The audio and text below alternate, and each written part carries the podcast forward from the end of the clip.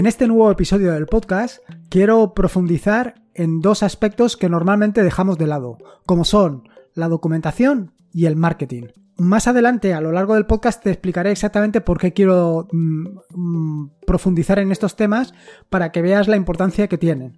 Pero todo esto viene a raíz de em, el episodio anterior del podcast. Bueno, el episodio no, la aplicación anterior, la aplicación de esta serie de aplicaciones de 12 meses, 12 aplicaciones de open source que estoy llevando a cabo por culpa de Pedro Mosquetero Web en la que en el mes anterior hice, en el mes de abril, empecé la aplicación de Tasker, una aplicación para em, llevar a cabo tus tareas, utilizando el método todo TXT.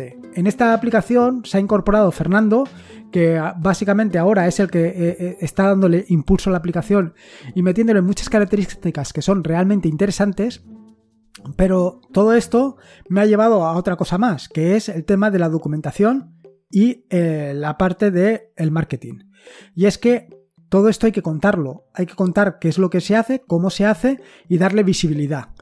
En este sentido, eh, hace ya algunas aplicaciones que vengo eh, dándole un poquito más de importancia a, la parte de la página de presentación en GitHub para que el proyecto pues, sea un poco más atractivo.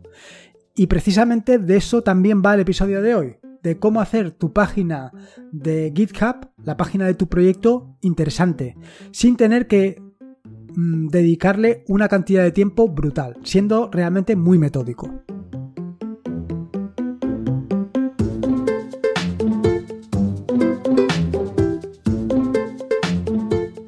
Soy Lorenzo y esto es atareado.es. Este es el episodio número 176, un podcast sobre Linux, Ubuntu, Android y Open Source. Aquí encontrarás desde cómo ser más productivo en el escritorio, montar un servidor de páginas web en un VPS o una Raspberry, hasta cómo convertir tu casa en un hogar inteligente. Vamos, cualquier cosa que quieras hacer con Linux, seguro, seguro, seguro que la vas a encontrar aquí. Bueno, hoy jueves, y como jueves que es, pues me gusta contarte en qué ando metido para que sepas lo que vas a encontrar en los próximos días, las próximas semanas e incluso los próximos meses.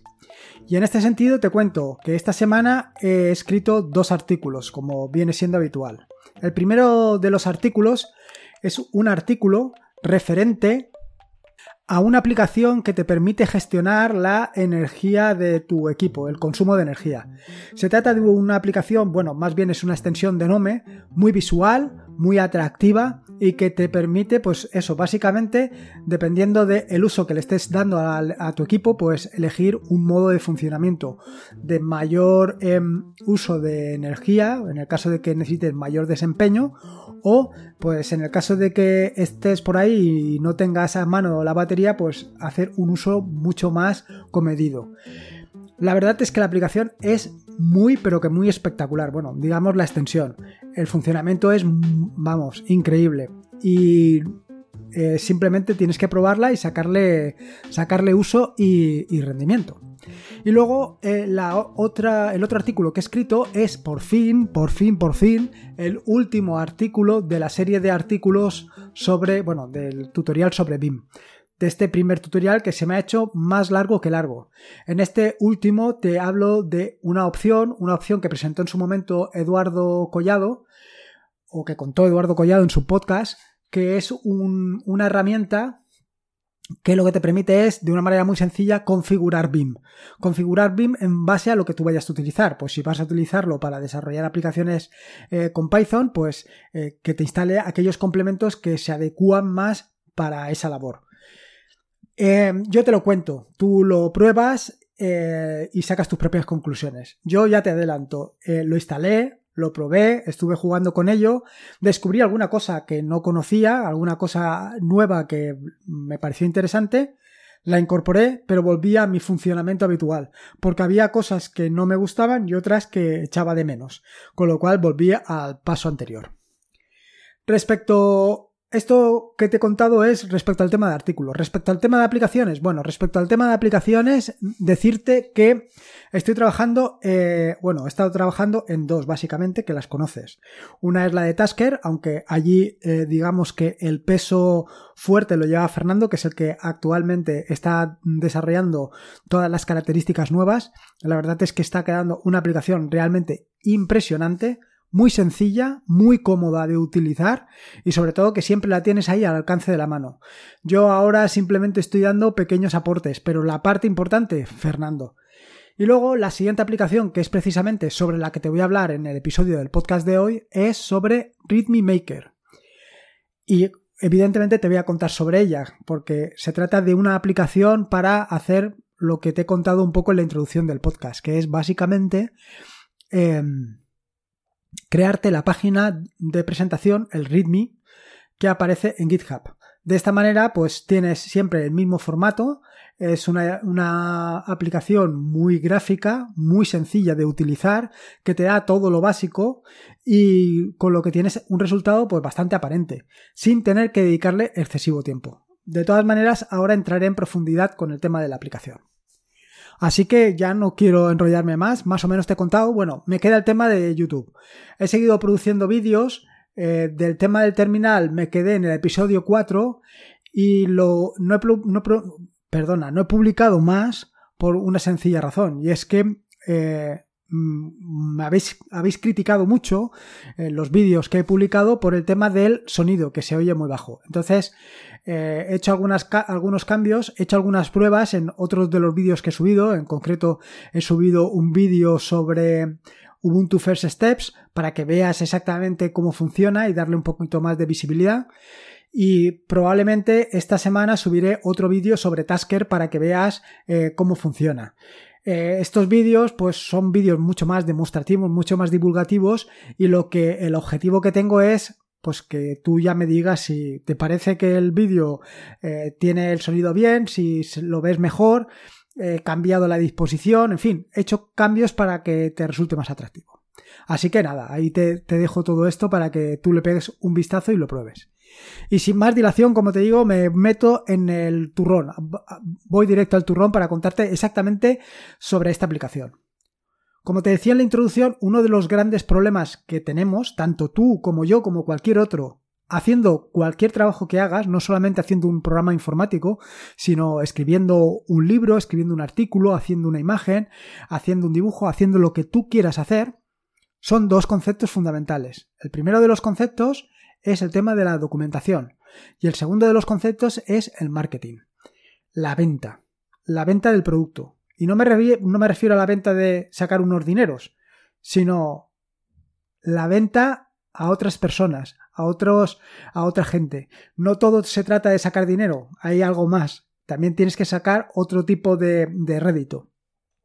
Respecto al tema de la documentación, algo con lo que me suelo enfrentar habitualmente con lo que yo hago es que no recuerdo cómo lo hice la vez anterior. Quiero decir, si he hecho una aplicación, hay cosas que utilicé la vez anterior, pero que ahora no recuerdo cómo, cómo se hacen o cómo las hice entonces. ¿Qué pasa? Pues que esto es un problema, porque al final eh, pierdes mucho tiempo haciendo una y otra vez lo mismo. Que sí, que puedes utilizar librerías que hayas creado inicialmente para luego mejorar tu aplicación. Efectivamente, todo eso lo puedes hacer. El problema que tiene es que esas librerías también tienes que aprender a manejarlas, con lo cual estás un poco en las mismas. Igual si haces un dibujo, estás utilizando alguna técnica eh, que has llegado a toda la conclusión de que es una técnica que te gusta, cómo queda y tal, pero de una vez a otra, de una vez que te pones a hacer em, el dibujo a la siguiente vez, que a lo mejor ha pasado un mes, pues ya no recuerdas exactamente cómo lo aplicabas. La solución a esto está siempre en la documentación, en dejar documentado perfectamente cómo has hecho todo, ya sea la aplicación, la imagen, el documento, porque al final tú has seguido unos pasos, unos pasos que has ido dando hasta llegar al, al trabajo final. Todos esos pasos debes de documentarlos, debes dejarlos escritos de alguna manera que en unos días, en unos meses, en unos años, cuando vuelvas a ello, leas la documentación y sepas exactamente cómo eh, lo has hecho. Esto, básicamente, es el origen de muchos blogs y de muchas páginas web que puedes encontrar a lo largo y ancho de Internet. Porque muchas lo único que hacen, o lo único que hemos hecho en algún momento determinado, es empezar por escribir básicamente algo que has hecho, de tomar unas notas y dejarlas plasmadas para que dentro de unas semanas o meses o cuando tú quieras, cuando vuelvas a ello, sepas cómo lo hiciste. Y es una manera muy gráfica. Evidentemente, todo esto eh, es muy interesante, por ejemplo, tenerlo en una especie de wiki, de manera que puedas ir retomando los pasos de una manera sencilla. Esto me lleva, por ejemplo, al tema del tutorial que iniciaré dentro de unas semanas, el tutorial de Ansible, en el que muchos de los pasos los puedes ir retomando de unas a otras veces para no tener que ir repitiéndote. Esto es lo que se refiere a documentación y una de las razones por las que aparecen los blogs. Luego la otra parte es la, parte de marketing, la, parte de vender lo que has hecho, la parte de que otros conozcan lo que tú has creado. Y este es uno de los problemas más graves a los que yo me enfrento habitualmente cuando desarrollo una aplicación, y es la difusión, y es que la gente conozca el trabajo que he hecho, no para decirme, oh, qué bueno que eres, qué cosa más chula que has hecho, sino para que algo que he hecho que te puede ahorrar mm, trabajo, tú lo conozcas y lo puedas utilizar, porque si no lo conoces, pues vas a seguir haciéndolo a mano cuando yo he creado una aplicación que tú puedes utilizar, porque además te la distribuyo open source. No te, no, vas, no te voy a cobrar nada porque la utilices. Está hecha precisamente para eso, para que tú la disfrutes, para que tú le saques rentabilidad. Durante este año, durante esto de los 12 meses, 12 proyectos, y a esto va la aplicación de de hoy, que es la, aplicación correspondiente al mes de mayo, que se llama README Maker, y es para crear páginas de GitHub. Es algo que he empezado este año, quiero decir, bueno, normalmente en las aplicaciones ya venía haciéndolo, pero normalmente venía siendo la aplicación de la aplicación, la página de inicio de GitHub del proyecto, que es normalmente un archivo en formato Markdown, pues normalmente es bastante tosca. Bueno, por lo menos las mías, o eran bastante toscas. Eh, al final, pues ponía una línea de qué es lo que es la aplicación y no ponía mucho más. Eh, durante este año me he ido obligando poco a poco a poner más cosas, hacer capturas de pantalla, incluir las capturas de pantalla en el repositorio para que se puedan ver con facilidad, incluir cómo lo puedes instalar, incluir cómo puedes contribuir al proyecto, porque algo que me resulta muy interesante es que puedas contribuir no solamente para mejorar la aplicación, no solamente para reportar errores, sino por ejemplo también para traducir, porque tienes la posibilidad de traducir. Simplemente te tienes que hacer un clonado del, repositorio y buscar dónde están eh, los archivos para generar el, la traducción en tu idioma o en el idioma que tú consideres y hacerlo. O sea que las posibilidades están ahí. Con lo cual, poco a poco he ido mejorando ese, esa portada o esa página de inicio de los proyectos. En, como te decía, en el mes pasado, eh, Fernando empezó a utilizar una aplicación como es, bueno, empezó a utilizar, no, empezó a desarrollar o a trabajar en Tasker para mejorarla y añadir toda una serie de características que pues le han dotado de, de mucha más usabilidad a la aplicación y de mucho más interés. Esto, evidentemente, pues hay que reconocer el trabajo a todas las personas que, forman parte de él. Entonces lo incorporé en, la página de inicio del proyecto. Claro, esto no es que sea muy complicado, pero resulta algo un poco tedioso. Eh, tienes que editar el archivo, modificarlo, es en HTML, aunque el, el resto es en Markdown. Entonces, ya hace tiempo que hablando con Ángel de Yugi me comentó la posibilidad de una aplicación eh, pues para generar básicamente esto, los, documentos de presentación de los proyectos de GitHub. Y este mes, al suceder todo esto, he pensado, ostras, en lugar de hacer una aplicación mm, para uso y disfrute de todo el mundo, ¿por qué no hacer una, una aplicación para uso y disfrute de los desarrolladores? De manera que los desarrolladores, los que queramos hacer una aplicación, nos cueste menos hacer esto para poder hacer y dedicarle más tiempo a lo que nos gusta realmente. Porque al final el problema que tienes con el tema de la documentación, con el tema de que no le dedicas tiempo a la documentación, que no le dedicas tiempo al marketing, es porque no te gusta. Lo que realmente tú disfrutas es dibujando, pintando, escribiendo, desarrollando. Eso es como tú le sacas partido, como, como disfrutas de verdad. Lo otro es accesorio, lo otro es algo que, pues que no te gusta. Pero es tan importante o más que lo anterior. Y así, la aplicación de este mes va pensada precisamente para desarrolladores. Para desarrolladores que le quieran dedicar más tiempo a hacer sus aplicaciones y menos tiempo a venderlas. Pero consiguiendo mucho mejor resultado que anteriormente. Así la aplicación es muy sencilla. La aplicación básicamente es una ventana donde tienes eh, siete secciones. Cada una de las secciones forma parte de una de las secciones del documento de presentación de tu proyecto en GitHub. Tienes una pantalla principal o una mm, pestaña principal, que es la pestaña general, donde vas a incorporar pues, los datos básicos del proyecto, que es el título del proyecto, el proyecto de GitHub, la licencia bajo la que se distribuye, un icono para la aplicación, la página de inicio, que normalmente debería redirigir a tu página personal para que eh, sepan quién es eh, o dónde reside el proyecto, y luego pues una serie de batch los badges son eh, unos iconitos que dan, por ejemplo, el nombre de la licencia, eh, eh, sobre el tema de los contribuidores, cuándo se hizo el último commit y luego sobre la calidad del software o la calidad del código que has escrito. La siguiente pestaña es una descripción, donde te permite escribir básicamente pues la descripción del proyecto, el título del proyecto, alguna imagen para que se vea bonito, lo siguiente, los prerequisitos. ¿Qué son los prerequisitos? Pues básicamente todas aquellas dependencias que necesita tu aplicación para que funcione. Yo normalmente lo, incorporo, pero el objetivo es que tú instales las aplicaciones que yo implemento a partir de los repositorios, que no tengas que instalar nada. Pero, ¿y si un día las quieres hacer a mano? Bueno, pues aquí te indico cómo puedes hacer para que lo para que lo instales a mano. Lo siguiente es cómo puedes instalarlo. Básicamente es em, partiendo de los prerequisitos de la pestaña anterior, pues indicar cómo lo puedes instalar en una distribución o en una aplicación, si has distribuido una app Match, cómo puedes instalarla, en fin, esos pasos básicos.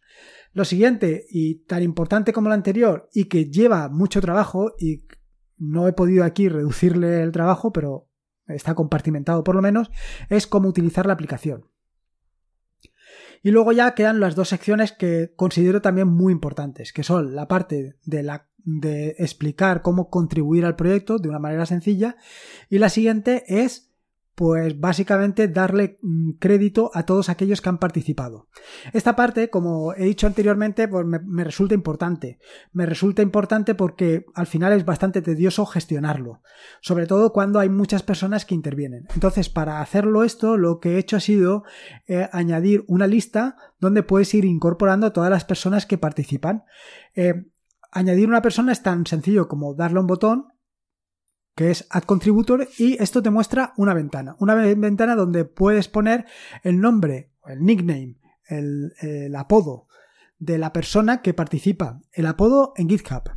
Y directamente tienes un botón bajo que es importar de GitHub donde te va a traer el nombre, te va a traer la URL correspondiente a ese usuario, te va a crear o te va a traer también el, avatar, bueno, directamente lo que te trae es la URL del avatar y tú le puedes asignar un rol.